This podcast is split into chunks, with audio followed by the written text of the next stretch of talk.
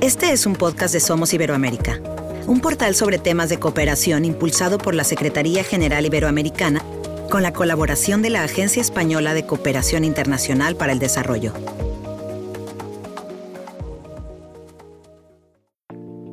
Aunque las separan varias generaciones, hay algo en común en las trayectorias de Ana María y de Leslie, nuestras dos invitadas en el podcast de hoy. Circunstancias que construyen una especie de modelo, como los modelos de los famosos algoritmos de los que Leslie nos hablará más adelante. Ambas señalan la curiosidad como palanca fundamental para el desarrollo de sus vocaciones. Ambas también pueden considerarse excepciones en sus ámbitos profesionales, algo que estamos seguros desearían que no fuera así en las próximas generaciones.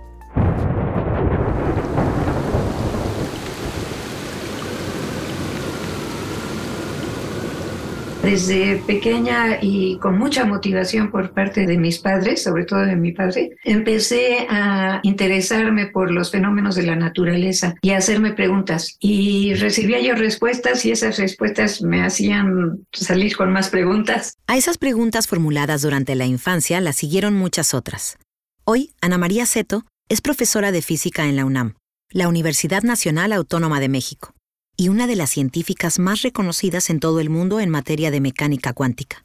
Entre muchos otros reconocimientos, Ana María es una de las pocas personas con dos premios Nobel, aunque ella con modestia se apresura a aclarar que no es la única. Asociamos la mecánica cuántica a conceptos muy abstractos, incomprensibles, o así lo creemos, para una gran mayoría. En cambio, vivimos rodeados de instrumentos fabricados gracias a su estudio. Le preguntamos a Ana María de qué modo está presente la mecánica cuántica en nuestro día a día.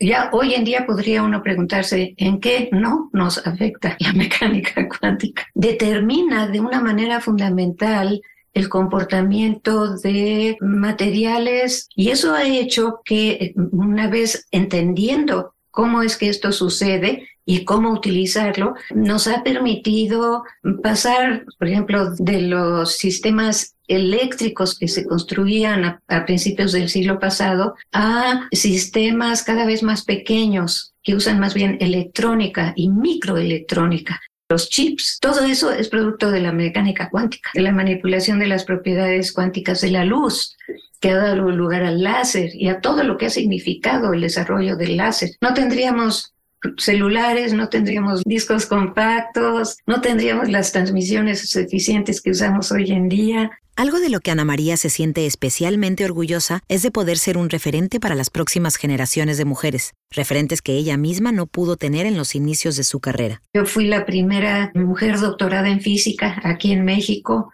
Fui la primera este, directora mujer de la Facultad de Ciencias de la UNAM.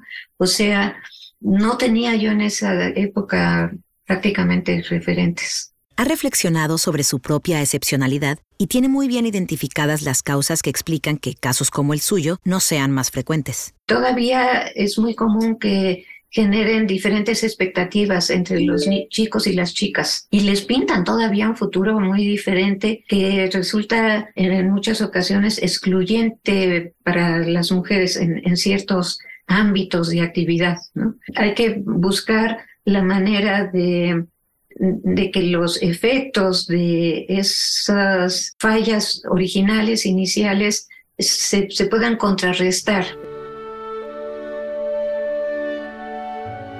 Puestos a destruir lugares comunes, una mente científica como la suya estuvo considerando seriamente la posibilidad de dedicarse profesionalmente a la música tras años de conservatorio y de práctica del clarinete. Siendo ya profesora de la Facultad de Ciencias, se dedicó a observar las aficiones artísticas de sus alumnos, detectando unos patrones concretos relacionados con las distintas disciplinas científicas. La Facultad de Ciencias tenía un departamento de biología, uno de física y uno de matemáticas. Había una clara preferencia entre los biólogos por las artes visuales y la fotografía, puede considerar un arte visual también, de los matemáticos por la danza, sobre todo danza moderna, y la poesía y los físicos por la música. Yo preguntaba a mis alumnos el primer día de clases cada vez, ¿alguno de ustedes tiene un hobby? Sí, me decían esto, lo otro. Les decía, ¿quiénes tocan un instrumento? La mayoría de los jóvenes del grupo en una clase de física tocaba un instrumento. Empeñada en revelar la dimensión poética de la ciencia, Ana María impulsó en su universidad un proyecto completamente original, un museo de la luz enfocado a explicar el fenómeno lumínico desde todas sus vertientes y con un sentido lúdico. Lo pasamos muy bien realmente. Hicimos el proyecto no solamente el proyecto es, fue eh, totalmente original, ¿verdad? Hecho entre un astrónomo, una química, un ingeniero, un arquitecto, dos físicos, una filósofa, etcétera, un ecólogo. Diseñamos los aparatos y manufacturamos nosotros la mayoría de ellos. Fue una época de mucha creatividad. El público se enamoró del museo porque veía que había sido hecho con pasión, con cariño, y con sentido del humor también. Jugamos, ¿no? y invitamos a la gente a jugar y a aprender jugando. La central de Fukushima al borde del desastre nuclear. Los reactores 1, 2 y 3 al borde del sobrecalentamiento. Ya hace más de 35 años del accidente nuclear en Chernóbil, Ucrania, donde falleció. Históricamente no hay otra energía que haya suscitado mayor alarma social que la energía nuclear. Su uso está asociado a las armas de destrucción y a algunos de los mayores desastres ambientales y humanos de la época moderna. Ana María ha sido directora general del Organismo Internacional de la Energía Atómica, una entidad dedicada al control de dicha energía y a su aprovechamiento con fines pacíficos. Ana María defiende su utilidad siempre que se haga de un modo responsable, pero a la vez es muy crítica con algunas operaciones de blanqueo desarrolladas a lo largo de la historia. Esa mala imagen, ganada además, desgraciadamente, ¿verdad? Con hechos. Los mismos Estados Unidos, que fueron los causantes de esta mala imagen, dieron pasos para corregirla porque les convenía. Entonces, hacia fines de los años 40, quisieron limpiar esa imagen y se pusieron a producir eh, reactores nucleares tanto de potencia como para aplicaciones médicas e industriales eh, y a venderlos a todo el mundo como la energía, los átomos para la paz. Incluso ese era el lema, átomos para la paz, combustible con uranio altamente enriquecido. ¿Por qué? Porque los Estados Unidos les sobraba ese combustible. Entonces, pues ha habido intereses comerciales, intereses de seguridad, etcétera, que han jugado también un papel en este proceso de, digamos, limpia de la imagen. ¿No? Hay reactores que se usan para producir radiofármacos, para esterilizar, hay que seguirlos manteniendo y usando adecuadamente. La comunidad científica, una buena parte de ella ha apostado a la energía nuclear por fusión más que por fisión, porque la que hemos usado hasta ahora es por fisión. La fabulosa cantidad de energía liberada por el Sol y por otras estrellas, todavía hay problemas técnicos serios que se tienen que resolver, pero probablemente a la larga sea ese el camino más adecuado que el de la fisión. Ciencia y ética son dos de los términos sobre los que Ana María ha construido su carrera. La responsabilidad ética de las y los científicos debería darse por supuesta, aunque en muchas ocasiones esa relación no es tan directa como cabría esperar. A mí me tocó pues ser parte de una generación que sí estuvo caracterizada por mayor movilización estudiantil, eh, por problemas de tipo y retos de tipo social. Este tenemos una responsabilidad específica por el hecho de que tenemos el privilegio de haber recibido una formación, una educación que nos permite entender mejor los procesos involucrados, ¿no? No veo en nuestros países a las jóvenes generaciones con un sentido, digamos, de responsabilidad en ese sentido, como que sus intereses están por otro lado. Lo veo con cierta preocupación, con cierta tristeza, porque estas generaciones de jóvenes son las que después pues van a tomar las decisiones ¿no? a nivel de, de sociedad.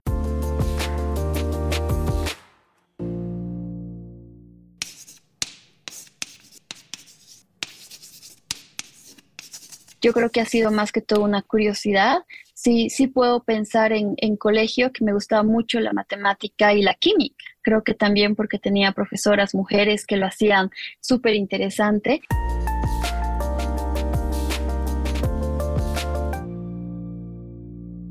Leslie Serna es desarrolladora de software.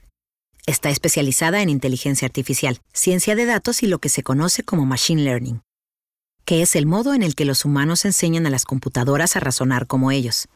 Además de su actividad profesional, Leslie comparte sus conocimientos en talleres y proyectos de mentoría para incentivar el interés por la tecnología entre las mujeres de su país, Bolivia. La inteligencia artificial es la nueva frontera tecnológica Su uso parece que va a transformar el modo en el que trabajamos, nos comunicamos o nos divertimos, hasta tal punto que nos preguntamos si hay algo que vaya a quedar a salvo de su impacto. Pero antes, nos gustaría saber de qué estamos hablando cuando hablamos de inteligencia artificial como lo dice el doctor Andrew Ainge de Coursera, que la inteligencia artificial es la nueva electricidad, es algo que ha surgido entre los años 50 y 60 pero que es hoy, en los 2020, que podemos ver realmente aplicaciones al alcance de nuestras manos. Esta tecnología, que son básicamente algoritmos y, software y máquinas también como se las conoce, una computadora puede aprender a realizar una tarea. Y generalmente esto eh, necesita aprender de lo que vienen a ser los, los datos y esto es el tema del machine learning, conocido aprendizaje automático, que ahora las computadoras pueden ser realmente inteligentes y volverse esos robots que hacen las cosas. Y, se habla mucho de lo que es los datos como el, el oro del siglo XXI, gracias a la digitalización, a la globalización. Estamos en este mundo digital, dejando estos rastros digitales, construyendo nuestra identidad digital, que pues en ciertas aplicaciones van alimentando con respecto a estos datos y con esto se van con esto van aprendiendo estos algoritmos. En nuestro actual mundo globalizado, las posibilidades se antojan infinitas. Entre todos y todas estamos construyendo una gran inteligencia global a partir de cantidades ingentes de datos, datos que vamos sembrando con nuestros movimientos en el mundo digital. Es fácil que queramos saber con qué finalidades se usan y si existen medidas de control suficientes, si nuestras informaciones sensibles están protegidas en la red. Si la empresa, la plataforma no ha tomado las medidas de seguridad y privacidad con respecto a estos datos, pues que cualquier otra persona también pueda acceder a esta información. Y algo importante ha sido desde Europa la iniciativa de la regulación de los datos personales, el GDPR, y pues ahora que en Latinoamérica, por ejemplo, se están tomando iniciativas similares el hecho de saber justamente quién está accediendo a los datos, al igual que en el mundo real, que uno puede, no sé, dejar una copia de la cédula del pasaporte en la calle, en algún lugar, expone a que alguien pueda utilizar esa información, eh, esos tus datos personales y pues utilizarlos para algo más.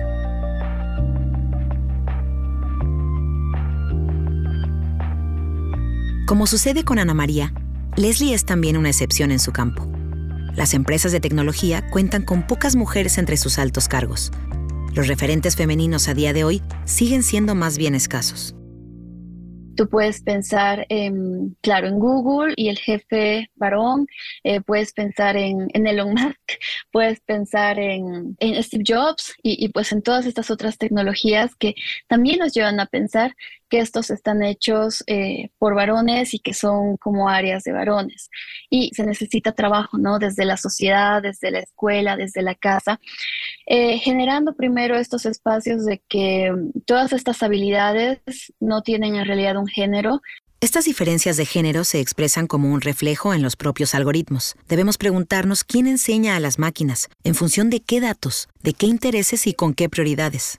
Hace un par de años, una empresa grande de tecnología estaba empezando a hacer el tema de la automatización de este flujo de contratación y desarrollaron un algoritmo y se daban cuenta que, que este sistema estaba escogiendo más eh, varones. El tema del modelo, como había estado diseñado para aprender, estaba considerando como estos temas importantes, el tema del género. Efectivamente, esto hace que, la mitad de la población en este caso no sea considerada. Por eso es importante em, no solamente los equipos multidisciplinarios, sino también que incluya mujeres, obviamente, y tan importante como saber quién desarrolla estas tecnologías es conocer los lugares desde donde se crean y de qué modo esto acaba condicionando incluso excluyendo a muchos de sus usuarios y usuarias. Generalmente, este tipo de tecnologías se han ido desarrollando con grandes empresas tecnológicas que hacen investigación en universidades, generalmente Estados Unidos, Europa, Canadá. El detalle es que este producto no lo va a usar solo gente de Canadá, Estados Unidos, Europa sino que llega a utilizarlo muchas más personas y es ahí donde ya se empieza a notar que algo no está funcionando bien. En opinión de Leslie, la solución pasa por generar sistemas de producción más abiertos, colaborativos y plurales. Parece obvio. Si queremos tener una tecnología que sea para todo el mundo, lo más razonable será desarrollarla entre todos y todas. Algo interesante en el mundo de la tecnología, en el mundo del software, es justamente este tema del open source, el código abierto, como estas herramientas en línea puede empezar a trabajarlos, modificarlos, personalizarlos y pues con esto también ayudar a lo que viene a ser la, la diversidad.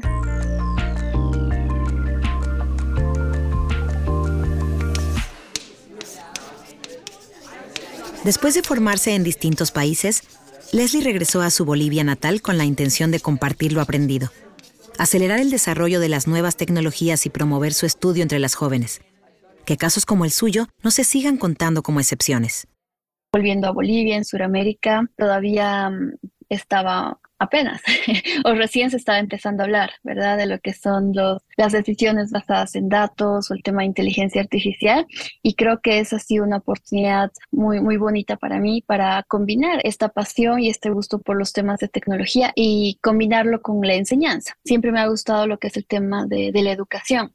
Entonces creo que eso me ha dado esta facilidad también de poder, no sé, convertir un, tema en una lección. Y con eso em, he empezado lo que es el tema de hacer blogs, de, ir a conferencias, de seguir aprendiendo, de recibir mentorías también para seguir aprendiendo un tema. Y en este caso de la tecnología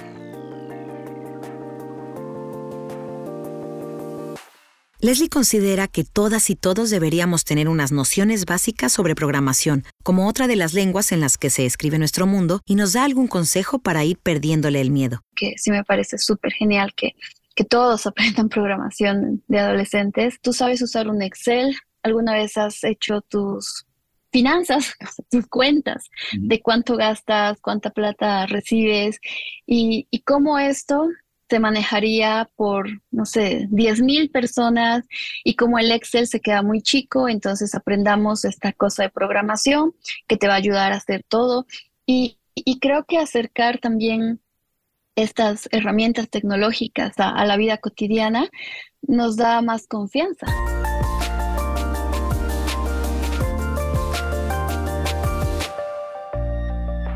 Nuestra charla con Ana María y con Leslie ha contribuido a desmontar un poco el mito sobre la inaccesibilidad de la ciencia y la tecnología. Hemos comprobado que la mecánica cuántica y la inteligencia artificial son realidades con las que ya convivimos y que conocerlas algo mejor nos hace más libres y seguros.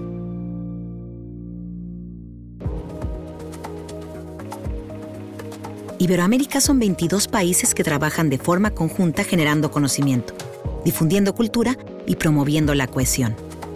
Somos Iberoamérica es un espacio abierto a personas e instituciones creado para dar visibilidad y difundir los avances producidos en nuestra región.